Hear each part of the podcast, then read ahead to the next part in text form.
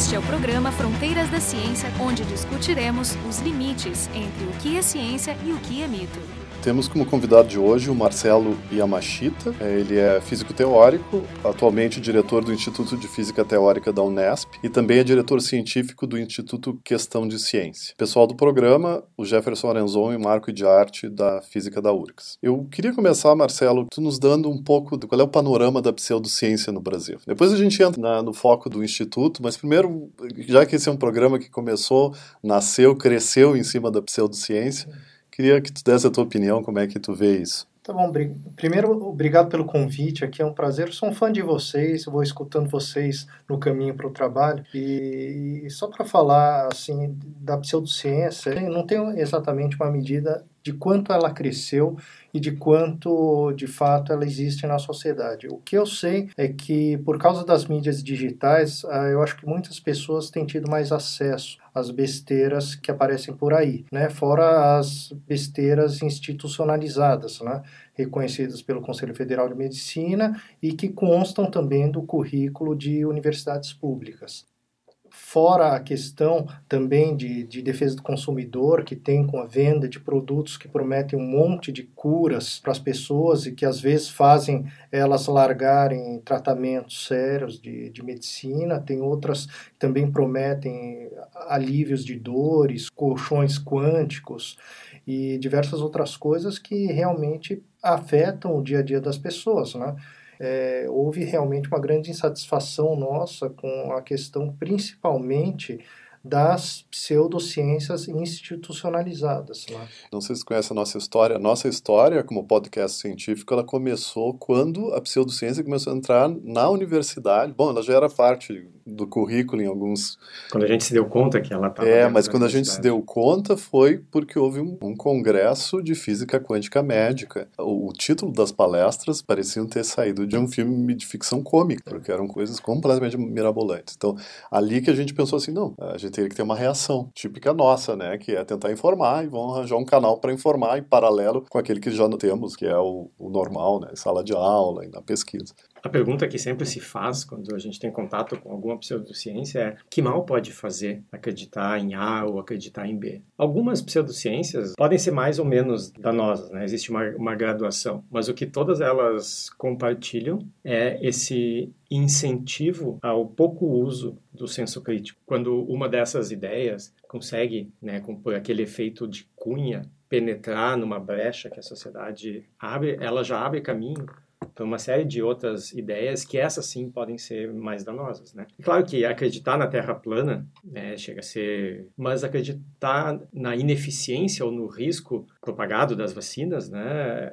Isso sim tem um dano, não só para a pessoa que deixa de se vacinar, ou das crianças que deixam de vacinar, mas porque isso atinge um enorme grupo de vulneráveis que não, não podem se vacinar. Então, é uma, é uma espécie de ruptura do pacto social que, que a gente tem. Algumas pessoas não estão cumprindo com, com a sua parte é, de proteção comunitária. Eu acho que em termos de pseudociência, eh, eu não vejo nenhuma diferença. A única diferença que eu vejo em relação, por exemplo, à homeopatia e antivacinas e o pessoal da Terra plana é que uma é engraçada por enquanto e as outras não são, porque as outras de fato afetam a saúde da população, causam mortes no caso de uma pessoa largar um tratamento sério né? Isso aumenta em muito a probabilidade da pessoa falecer antes da hora, né? E, talvez em um fator 2. E o Terra plana, por enquanto, é só engraçado, né? Até que alguém dessa turma se eleja para algum cargo do executivo, né? E aí já não começa a ficar tão engraçado porque eles vão também começar a influenciar o estabelecimento de leis, né, de políticas públicas baseadas em crenças absolutamente absurdas. É, então, Sim. o problema, a parte do problema ah. é quando a gente tem a distribuição de, do dinheiro público para coisas que não têm evidência alguma. Né? Então, se em algum momento, Sim. que nem tu disseste, né, se a gente começar a direcionar o financiamento da pesquisa para alguma dessas pseudociências. Eu tenho um grupo que está fazendo pesquisa para medir a curvatura do lago e decidir, que nem o ET Bilu recomendou, que a Terra é, é plana. Ou então medir a, a, o índice de refração do domo por exemplo. Né? Porque ele, não é trans... ele é transparente, né? Entendeu? Tem um é, aí depende um pouco da, ah, da versão. Da versão da, ah, da, da Mas dá para ver a água, né? Mas, uh, Marcelo, conta um pouco então do Instituto Questão de Ciência. A gente teve aqui no, no programa o, com o Leandro Tessler, Sim. Da, sim. Unicamp, né? Acabei de encontrá-lo no, no aniversário do Instituto, que foi agora no, no último sábado. É. Então ele contou um pouco da história de como é que as coisas aconteceram lá na Unicamp e eu queria um pouco saber como é que é no IFT, como é, é que... Então, na verdade, o Instituto de Questão de Ciência não é um projeto institucional ligado a nenhuma universidade. Foi, na verdade, uma reunião de pessoas que tinham uma certa insatisfação em relação ao posicionamento de pessoas que fazem as leis, de pessoas que estão em cargos, que tomam decisão, simplesmente essas pessoas não fazerem absolutamente nada em relação a ao estabelecimento dessas pseudociências. Isso coincidiu com a fosfetanolamina? Na verdade, a Natália, que é a presidente do Instituto, já conhecia o Carlos Orsi, inclu inclusive conheceu o Carlos Orsi num evento que teve sobre a fosfetanolamina. Né? Então, foi, foi o médico, o Querice, foi, foi a Natália, o Carlos Orsi, a Ruth Helena, uma jornalista, uhum. e o Wagner Ricardo, um farmacêutico. Aí eles foram, e lá acho que a Natália conheceu o Carlos, né, e eu vinha conhecê-la uh, posteriormente, né, em uma outra reunião, e acabei depois chamando ela para falar sobre homeopatia no IFT. Né, e aí nós falamos, olha, eu acho que tem diversas ações que nós estamos fazendo individualmente, mas eu acho que tem que ser algo institucionalizado. Né? Temos que começar a mobilizar mais pessoas uh, para discutir esses temas que realmente a gente não entendia por que, que estavam, por exemplo, em universidades públicas. Né? A homeopatia é, é um exemplo cabal disso aí. É inexplicável que exista uma disciplina de homeopatia no curso de farmácia. Aqui tem o mesmo. Eu não sei se é na farmácia ou na medicina. Aqui a gente tem um... É assim, pega e amassa tudo que você sabe de física, de química, bioquímica.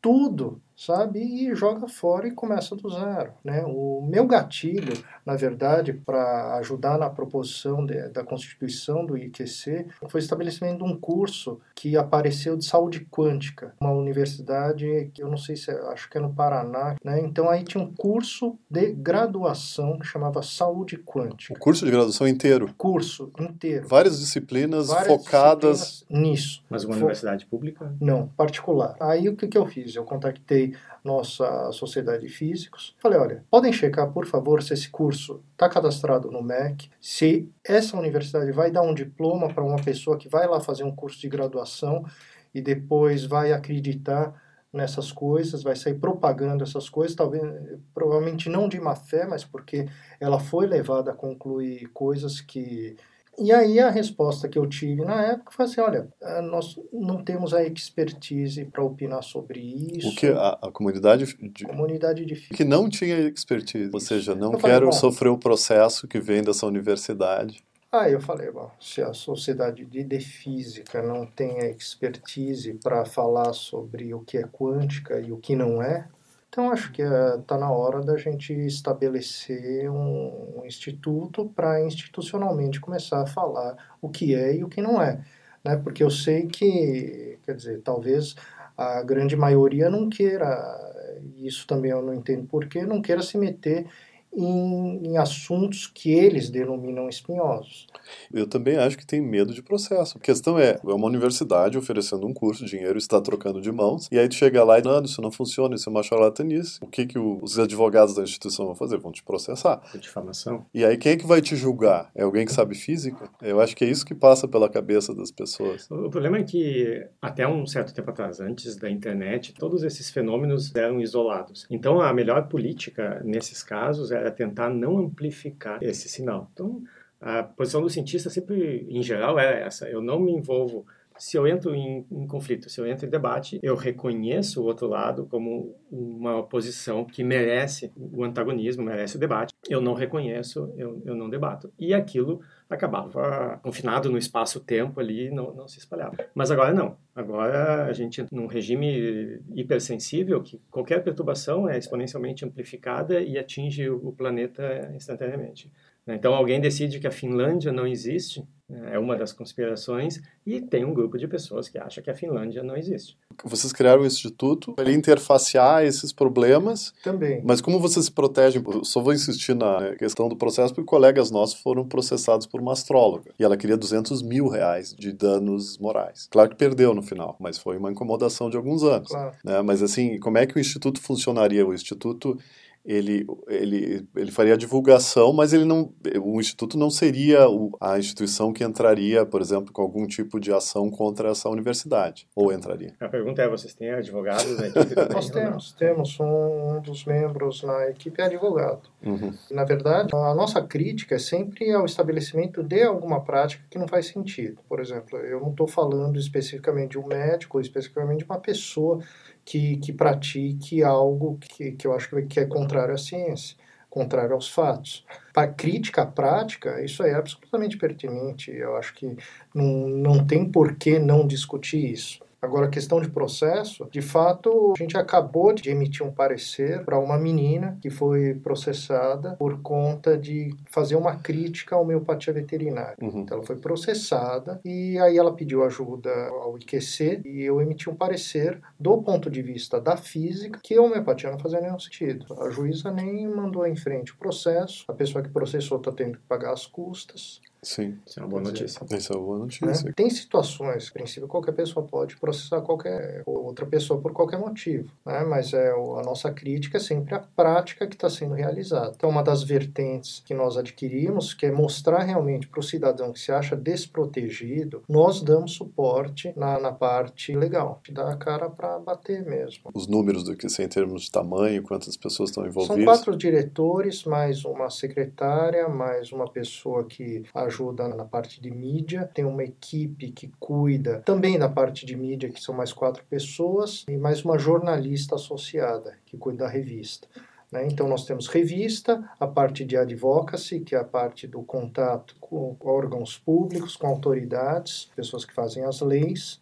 É, tem essa parte que a gente realmente dá suporte às pessoas que se sentem desprotegidas ou são processadas por, por, alguma associação, alguma, alguma pessoa. E fora a parte da, da, da divulgação, temos eventos também. Ah, vocês né? fazem mais cursos? Então, vocês fazem cursos? Curso nós vamos começar ano que vem. Ano que vem a gente vai fazer um curso em parceria com o Instituto de Políticas Públicas e Relações Internacionais da Unesp, e é um curso de comunicação da ciência.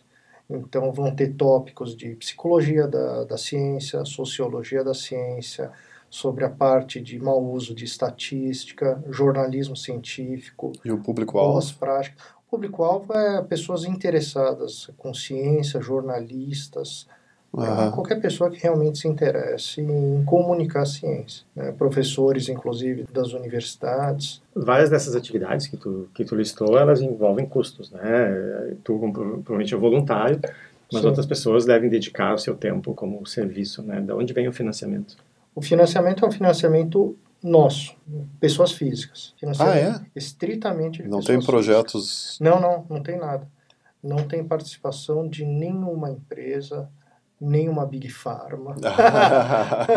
não somos financiados pela Big Pharma. É. Ou, ou, se somos, não está caindo na minha conta. então, na verdade, o, o meu trabalho é estritamente voluntário. Quer dizer, eu não recebo um tostão do IQC. Tem pessoas que recebem, tem os jornalistas recebem, pessoal de mídia recebe, mas é um financiamento estritamente dos fundadores do Instituto Questão de Ciência. Pessoal, agora a gente começou um processo de, de conseguir patrocínio via financiamento, aquele padrinho. Tipo crowdfunding?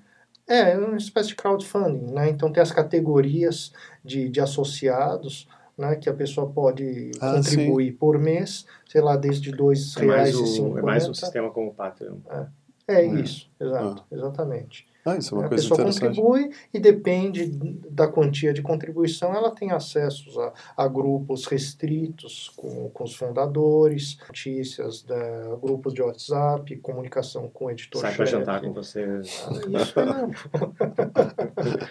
Vocês são bem mais focados do que, do que a gente, né? Os, os objetivos, as técnicas são, são comuns, nosso foco é inexistente. É o que passa pela nossa frente, se a gente acha interessante, a gente grava um episódio. Vocês parecem ter uma preocupação mais com, com políticas públicas. Sim. Né? Então, Sim. qual é o grande alvo de vocês no momento? Então, no começo, a gente tinha que focar em alguma coisa. Nós temos uma preocupação realmente com a utilização do dinheiro público, desde leis municipais que não fazem o menor sentido, proibir entrada de celular em posto de gasolina. Né? Não sei se vocês têm essa lei aqui. Eu não, sabia. Eu não sei se é lei, talvez seja lei, mas existem os cartazes. Né? Não use o celular. Não, lá é uma lei municipal aprovada. Qual município? São Paulo. É uma lei em que não pode entrar com celular em posto de gasolina, por exemplo, por risco de explosão. Vamos proibir a entrada de carros também, né? Porque é perigoso. né? Não dê ignição não quando dê estiver ignição, no posto. você empurra. É. não, não faz, não, faz o menor sentido. E a explicação, tudo, foi baseada num vídeo no YouTube, né? Que falou, olha, um celular fez explodir um caminhão, não sei o quê. Né? E aí, do lado da placa onde proíbe a entrada de celular, do outro lado tá faça o seu pagamento com o aplicativo do posto de gasolina, né? Onde você usa o celular. Sim. Não faz o menor sentido. Né? Então, é só um exemplo para falar que, quer dizer, os políticos gastam tempo, gastam imposto do cidadão para fazer coisas que não fazem sentido. Né? E aí tem cursos eh, bem estabelecidos em universidades, que também são completamente contrários a qualquer consenso científico. A gente tinha que achar um foco. Né? Nosso primeiro ano foi, em geral, uma campanha contra essas práticas integrativas e complementares que são oferecidas no SUS. Uhum. Né? E aí são 29 práticas, entre elas algumas talvez não faça nem sentido ser contextualizada né, como o PIX, que é a parte de fitoterapia, que, que, que, é, que é uma outra coisa, talvez, né? Uhum. Porque, de fato, fitoterápico tem alguma coisa e tem, Tem um princípio efeito, ativo, né? né? Pode ser se ruim. Vocês sabem, vocês já leram a lei de fitoterápico, tem um, um postulado na lei. Porque, na verdade, a ideia do fitoterápico é simplesmente que você tem um monte de componentes lá que você não consegue isolar e você não sabe para que, que serve. Tudo bem, você pode ter o seu princípio ativo que faz o seu efeito, mas você tem um monte de coisa lá reunida junto que você não sabe para que, que serve. Mas mesmo do princípio ativo, tu não sabe nem a dose. Exatamente. Você não sabe a dose, porque você não isolou, você não sabe como que como administrar. A planta varia, depende da exposição solar, do solo, isso pode variar. Bom, e aí na lei tem um postulado. É, Postula-se que os outros componentes que não são do princípio ativo fazem bem para a pessoa. É um postulado. Ah, que legal, que é. postulado Isso otimista.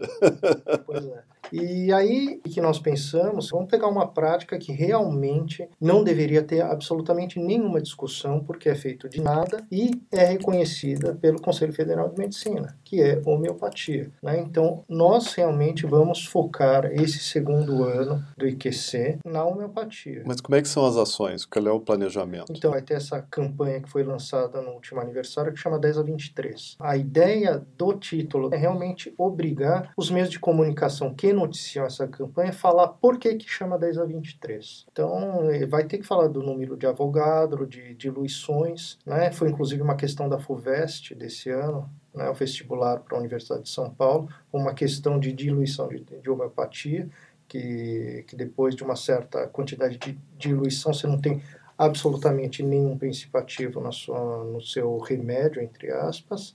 Dentro dessa campanha, porque sempre que criticamos, vem pessoas que falam que tem um dossiê de evidências científicas da homeopatia, publicado não numa revista geral reconhecida, mas publicado na revista de homeopatia, né? Ok. É, e que nós vamos fazer em conjunto com diversos cientistas um dossiê mostrando que esse dossiê não faz sentido. Então nós lemos todos ah, os artigos que estão contidos nesse dossiê, fomos nas referências e encontramos coisas absolutamente absurdas.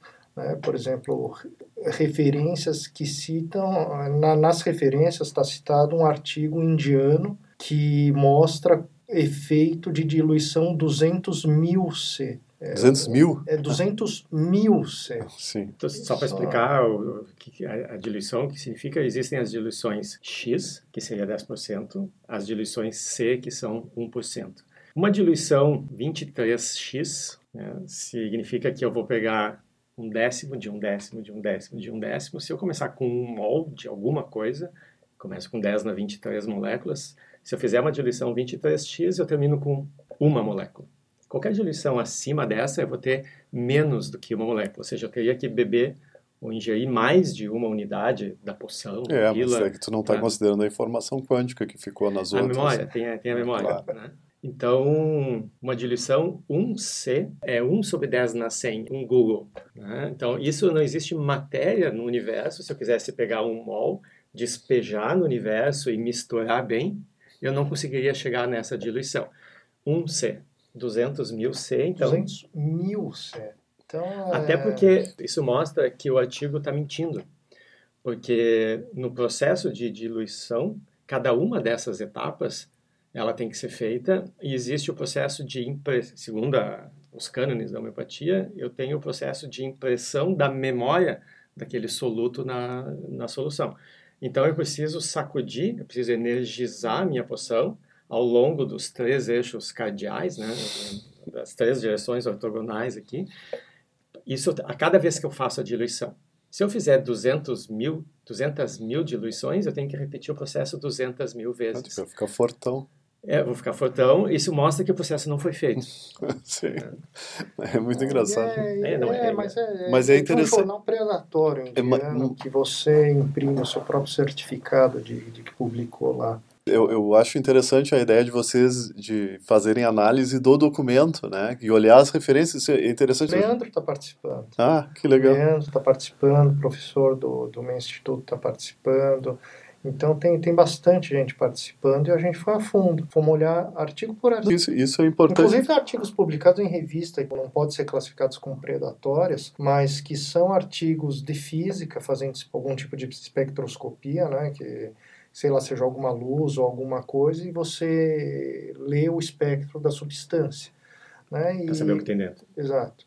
E aí o que eles fazem, eles veem que, por exemplo, no solvente tem dois picos, você adiciona soluto, restringe um dos picos, uhum. certo? E aí eles começam a fazer ultradiluição é, e começa a aparecer. Só que aparece, por exemplo, numa altura diferente ao inicial, que simplesmente a altura só reflete o tempo de exposição, não, não reflete, evidentemente, o que tem lá dentro da substância. Então, simplesmente o que ele viu é que com a ultradiluição, aquilo que tinha um pouco de soluto se retornou simplesmente solvente. Mas é um estudo patrocinado por uma empresa homeopática aí, e eles concluem que isso é um efeito da memória da água. E não é, não faz o menor sentido. Mas está citado lá dentro desse dossiê como se fosse um estudo mostrando a evidência. E não é. O que vocês estão fazendo basicamente, então, é uma meta-análise é uma meta-análise de uma meta-análise errada. Para ver como é, pode ser sutil essa análise, como é importante a gente aprender a fazer, porque isso é um nível a mais de sofisticação, né? Porque em geral, vamos dizer, o consumidor normal da pseudociência ele nem se, se preocupa com, uh, com referências, né? Com a, a, bibliografia, mas ele pode se preocupar e ainda assim ser enganado, né? E esse é, por isso que é importante esse trabalho.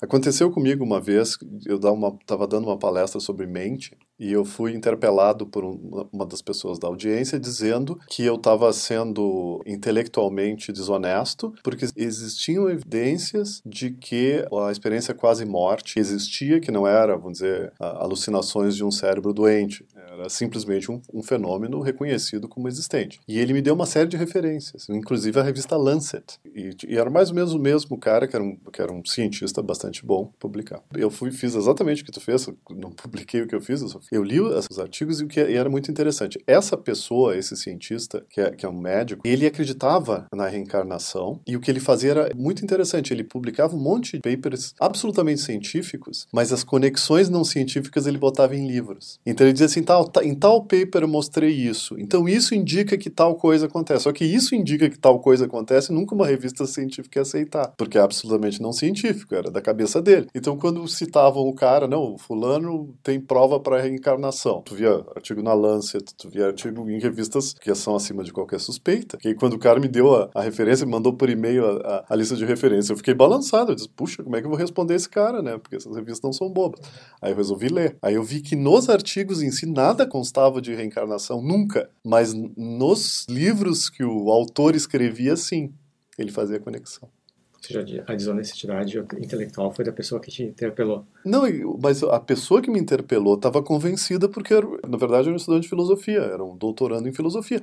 E ele via aquelas revistas, ele, ele compreendia que elas, que elas não eram qualquer revistas, eram revistas importantes. Só que ele não conseguia ver o conteúdo, talvez. Eu, e eu li e trabalho de ler para ver que realmente o conteúdo não falava de, de reencarnação. É, isso dá um, é, mas dá um trabalho imenso. Dá um trabalho você. imenso, porque tu tem que é, entender né, o que está acontecendo. Mas isso é uma da, das práticas que eles fazem, quando eles falam assim, olha assim, olha quantos, quantas evidências nós temos. E aí pegam, sei lá, diversos artigos de revista predatória, de revista de menor qualidade, enviesadas, com é, desenho ruim do experimento, e não se importam com isso apostando que provavelmente a maioria das pessoas não vão ler. Então é, nós decidimos ir realmente por esse caminho, porque coisa que não há dúvida, sabe? Não é questão de, de falar assim, olha, a ciência atual não tem mecanismos para saber se isso funciona ou não. Eles pararam no tempo, sabe? É uma coisa que não muda há 200 anos e que vem antes, inclusive a alegação na época da criação da homeopatia, por exemplo, que é, você não poderia acessar internamente os órgãos do corpo humano. Então, por isso que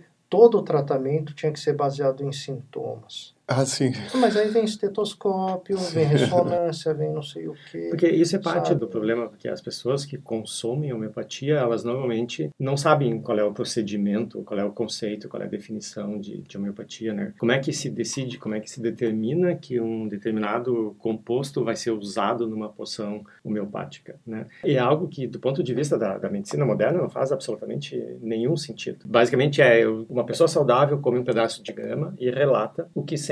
Então, comi grama e fiquei com dor de barriga. Então, se a grama em uma pessoa saudável induziu dor de barriga, ela, quando for ultra diluída, vai servir como remédio para quem tiver dor de barriga de verdade, que é o princípio do igual cura igual, que é um dos princípios básicos do, do Hahnemann. Não existe nenhum mecanismo para que seja assim. Né? E, além disso, se a gente mesmo, tudo bem, não entende o mecanismo, vamos supor que funciona. Então, a gente vai lá, testa e o que se verifica nessas meta-análises que, que o pessoal já fez é que não funciona. Eu queria voltar à questão das formas de atuação do IQC. Vocês têm esse negócio de corpo a corpo com os nossos representantes políticos? É fácil isso? Vocês são ouvidos? Como é que vocês chegam neles? Sim, nós temos alguns contatos em Brasília, já nos reunimos com alguns deputados, com senadores. Somos ouvidos, sim, o que é feito depois da nossa conversa, por enquanto não foi feito nada. É, vocês buscam ser multipartidários, né? A nossa bandeira é uma só, é, é ciência, defesa das evidências, dos fatos, e não importa se é de partido A, B ou C. Sim. Né? Se abraça a nossa causa, se uh, compreende o que, que é ciência, nós não estamos preocupados com qual partido é. Mas se houver, obviamente, alguma uh, algum interesse político obscuro, e a gente vai falar, olha, esse tipo de colaboração a gente não quer. Isso, é. Vocês então nunca foram procurados por um político? Sempre o processo ao inverso? Vocês Nós já fomos procurados por políticos, mas por enquanto parece algo re realmente descompromissado. Não tem por trás levar alguma bandeira política para utilizar a ciência. E os, os jornais, as revistas comerciais, eles têm interesses em... Olha, eles têm, têm dado bastante atenção para a gente. Ah, né? isso é bom, né? A Folha de São Paulo acabou de publicar uma entrevista bastante interessante referente ao início da nossa campanha 10 a 23. Scientific American publica com frequência. Nós já demos entrevista para o UOL, super interessante, Nexo.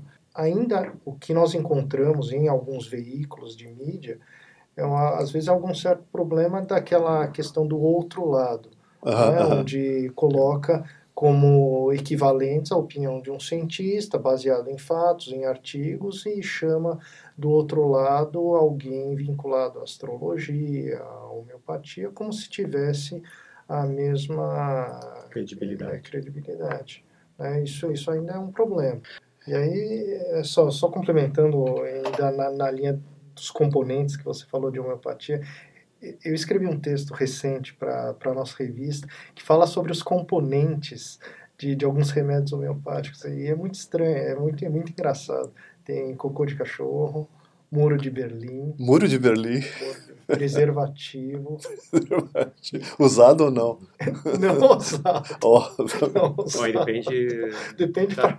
para que ah, é Baseado naquilo que eu disse antes, de como tu decide, né, que a pessoa tem que ingerir para ver o que, que ela sente, é difícil de achar uma pessoa que quer Tem água testar. diluída em água. tem água diluída em água. Ah. Então, hoje a gente teve como convidado o Marcelo Yamashita, que é diretor do IFT da Unesp e também é diretor científico do Instituto Questão de Ciência. O pessoal do programa, Jefferson Arenzon e eu, Marco de Arte, do Instituto de Física da UFRGS. O programa Fronteiras da Ciência é um projeto do Instituto de Física da URGS.